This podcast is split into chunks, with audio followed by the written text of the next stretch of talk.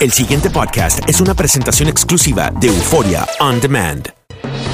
WKAQ 580, expertos en análisis y noticias, presenta a los licenciados Luis Pavón Roca, Carlos Díaz Olivo, en WKAQ Analiza. ¿Quieres chisme? Sí, sí, sí, mira. Mira, a ver. Bueno, aquí Dime, en- el, en el receso del 4 de julio, el gobernador anuncia la composición parcial de eh, la llamado, el llamado Plan Tennessee y nombra cuatro demócratas. Son siete posiciones, eh, las que por esta extraña ley que aprobaron va a existir. Eh, y nombra a dos exgobernadores, su padre uno de ellos, Carlos Romero Barceló el otro, Charlie Rodríguez, presidente del Senado y por lo menos hasta hoy presidente del Partido Demócrata. Digo esto porque hay una controversia sobre su elección y no sé en qué paró ese bochinche. Y a alguien que sale del left field, no literalmente, pero casi casi, eh, un Ponte la pelotero. receptoría, que- Es verdad que no, es el left field. que no- pero exacto, de, de- de la- de ser catcher eh, a disparar a favor de la estadidad, Iván eh, Rodríguez. yo creo que estos nombramientos, Carlos, no tienen que ver nada con la estadidad en Estados Unidos y más bien tienen que ver con el proceso político de Puerto Rico y esto de ponerle un checkmark. Allá lo hice, cumplí.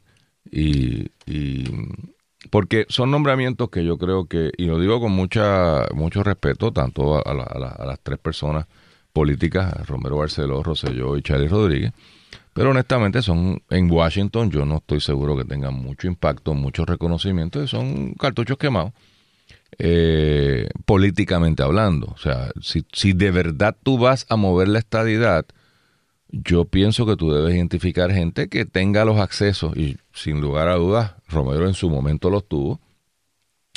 Eh, eh, Rosselló, sobre todo con los gobernadores, fue muy activo y, y con la Asociación de Gobernadores del Sur, etcétera, etcétera.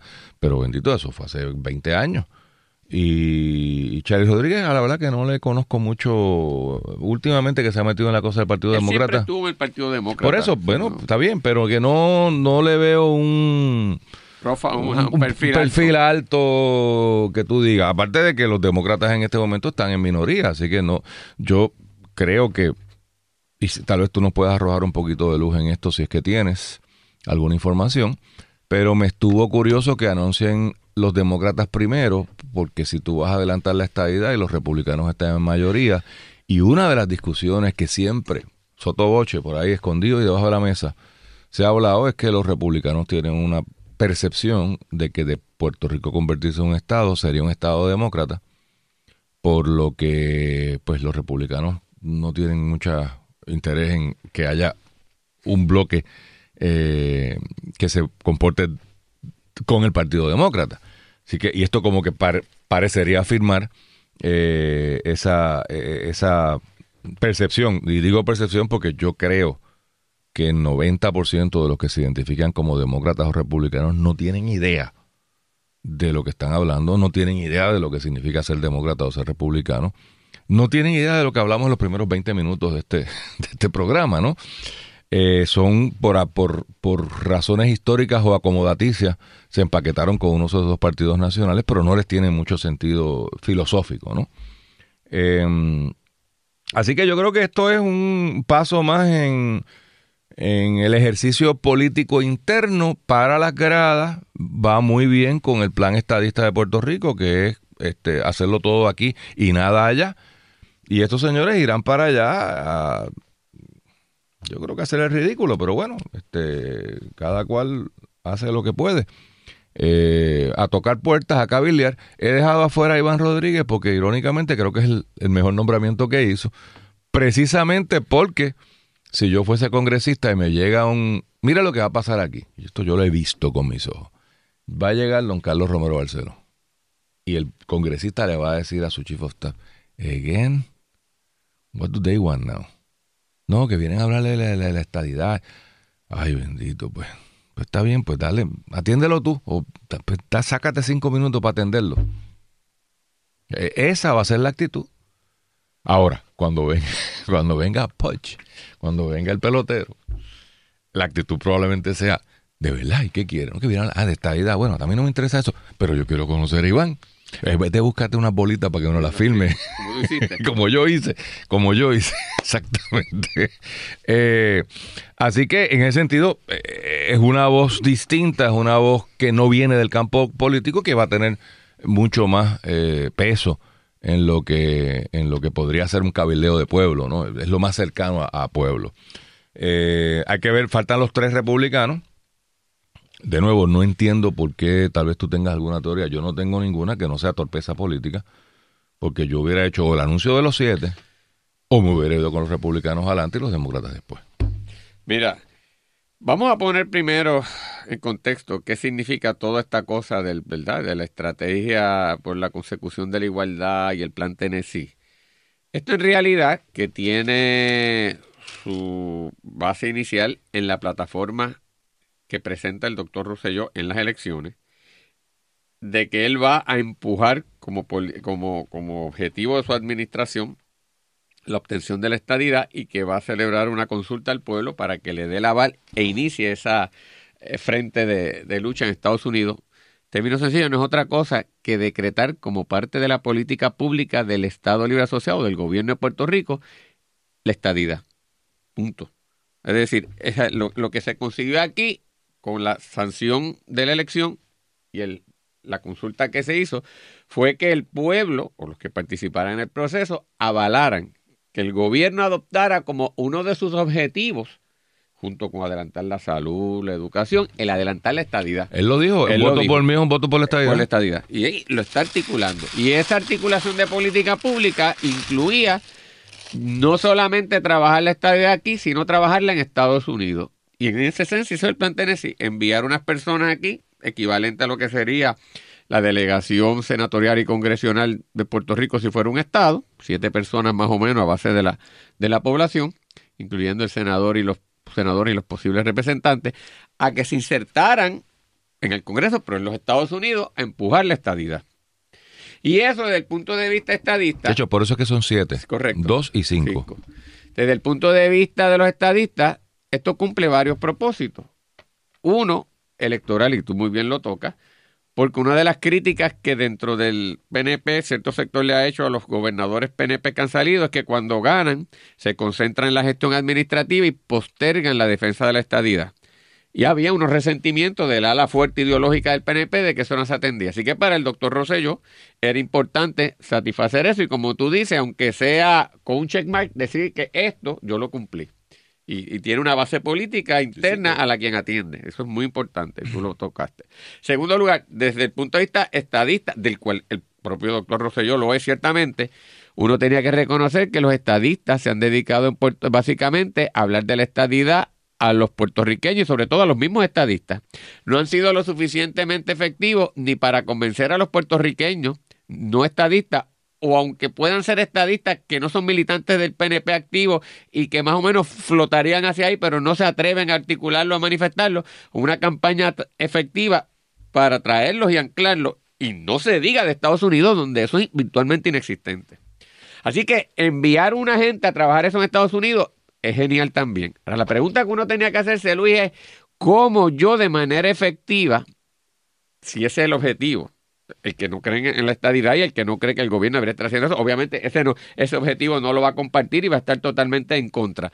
Pero desde el punto de vista del, del objetivo estadista que ha articulado por esta administración y que quiere adelantar el campo de la estadidad en Estados Unidos, ¿cuál debería ser la, la- estrategia más efectiva para lograr eso? Y uno es que, y tú comienzas a dar unos atipos en esa dirección, si lo que hizo el gobernador con estos primeros nombramientos que hizo, logra ese objetivo. De los siete que hay, el gobernador nombró cuatro demócratas y no nombró el resto, como tú dices, debió haberlo nombrado todo. Una posible explicación, Luis, he oído eso, no sé si es así, que el propio Iván tenía unos compromisos y no podía esperar a que se nombraran los otros siete y tal vez tenía que estar, no sé, habría algunas cosas que tenía que picarlo al frente para que pudiera tal vez, ver, eh, no sé si eso es verdad. concurro contigo, los más fuertes hubiesen sido los siete. Pero mira, de los cuatro que nombra, ¿qué cosas a mí me, me hacen pensar? Número uno, son cuatro machos. No hay una mujer, Dios mío, no hay dos mujeres que yo hubiese podido nombrar. Lo primero que debería tener esa delegación es una representatividad del país. Me parece que es un poco preocupante que el primer mensaje es que van cuatro machos, cuando debería haber ahí unas mujeres, y te digo, no solamente porque forman parte de la población, eh, han estado indebidamente representadas siendo numéricamente y dentro, mayor. Y dentro del PNP hay Y- mucha participación y, y de que mujeres son como unas verdaderas campeonas desinteresadas trabajando en pro de, de los ideales, no solamente en este caso del PNP, en los partidos políticos. Son unos baluartes enormes que hay que contar con ellos. No me explico. Yo me imagino que en esos tres que faltan tiene que haber alguna representación femenina. Yo hubiese nombrado tres, me imagino que no será posible porque si nombré a Rosselló y nombré a, A Romero. a Romero, Luis Fortuño debería en teoría ser uno del lado republicano, siendo el otro exgobernador PNP que hay, pero claro, Puede uno pudiera pensar porque es cabildero. como está cabildeando actualmente de forma activa en Estados Unidos, si puede haber algún conflicto o no, pues eso sería una consideración.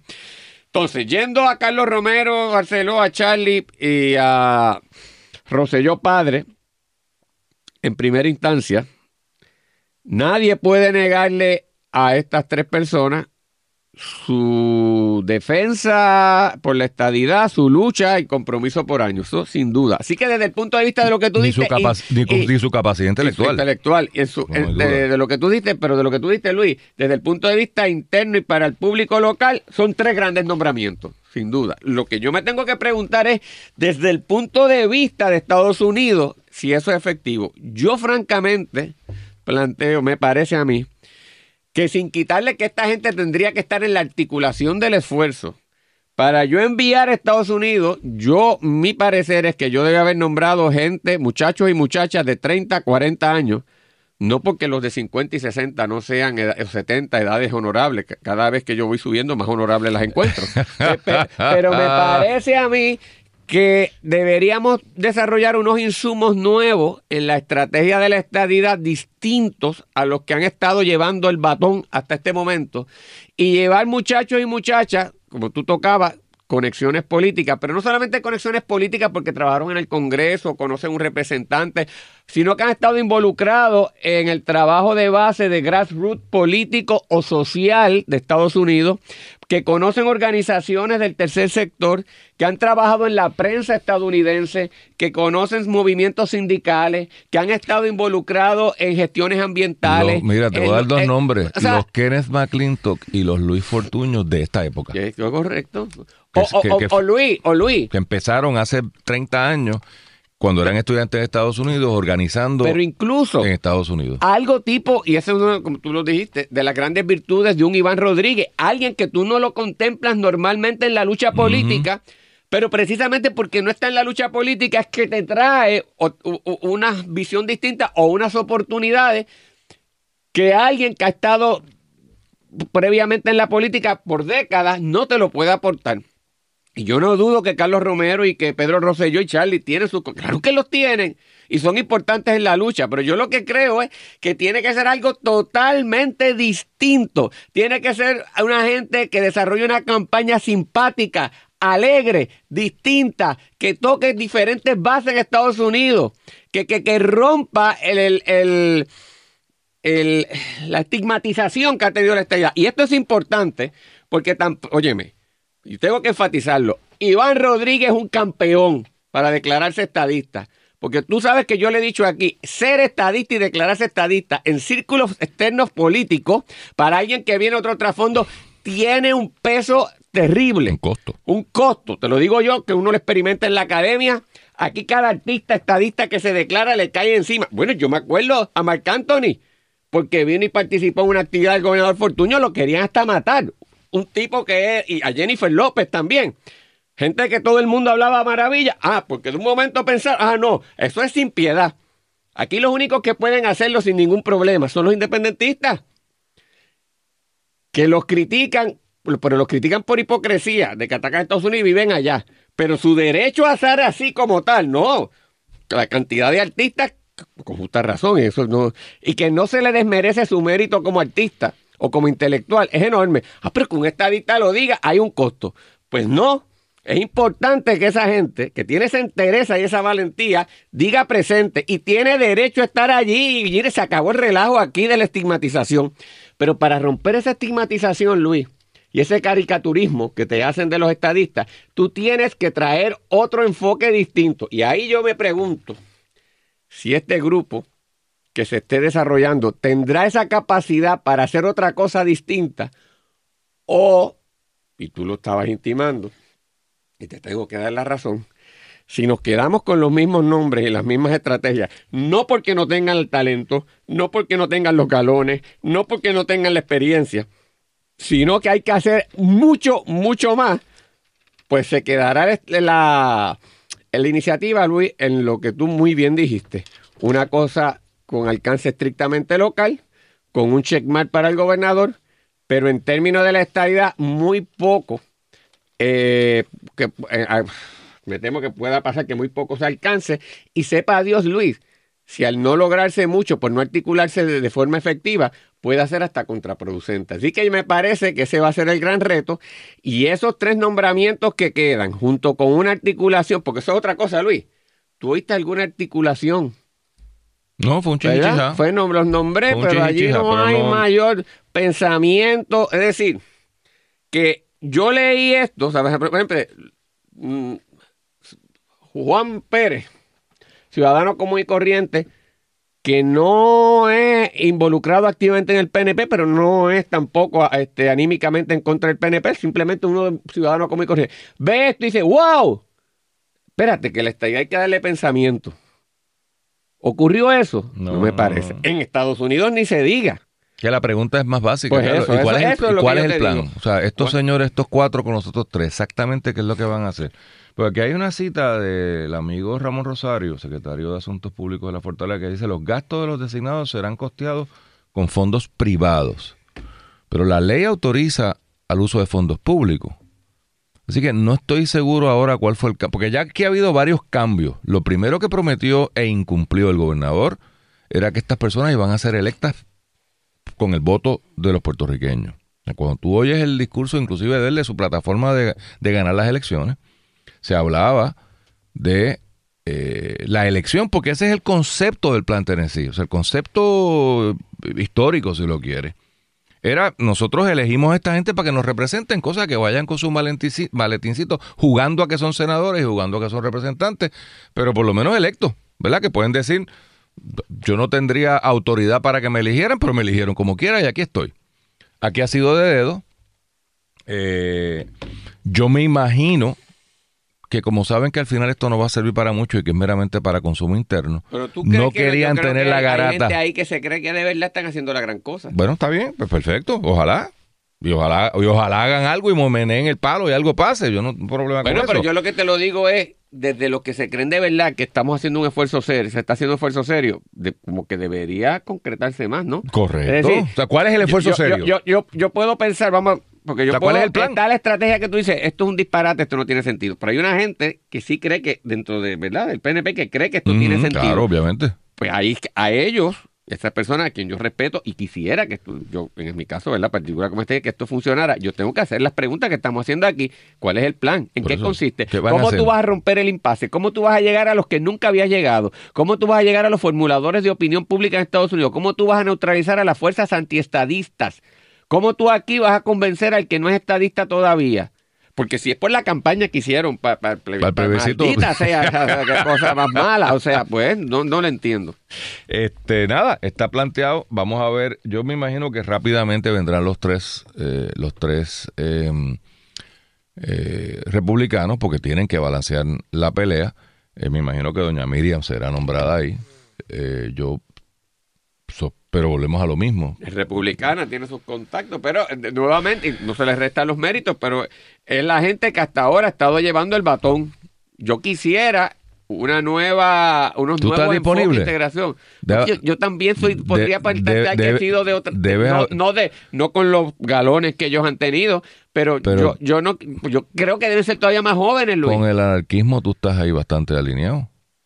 El anarquismo. Si tú eres medio anarquista, Sí, pero que no, libertario. no te entiendo como el pues anarquismo que sería hay. una voz ahí que hace Ah, falta, porque no, entre no. los republicanos y los demócratas te metemos a ti. Luis Pavón tú Roca, formas un que, ahí. que, que, que dentro de ese, tú tienes un estadista de closet encerrado a ti. que, que, que salga, que salga de ti, pues haría yo soy. Vamos. con- Ay, tiene una ocurrencia. El pasado podcast fue una presentación exclusiva de Euphoria On Demand. Para escuchar otros episodios de este y otros podcasts, visítanos en euphoriaondemand.com.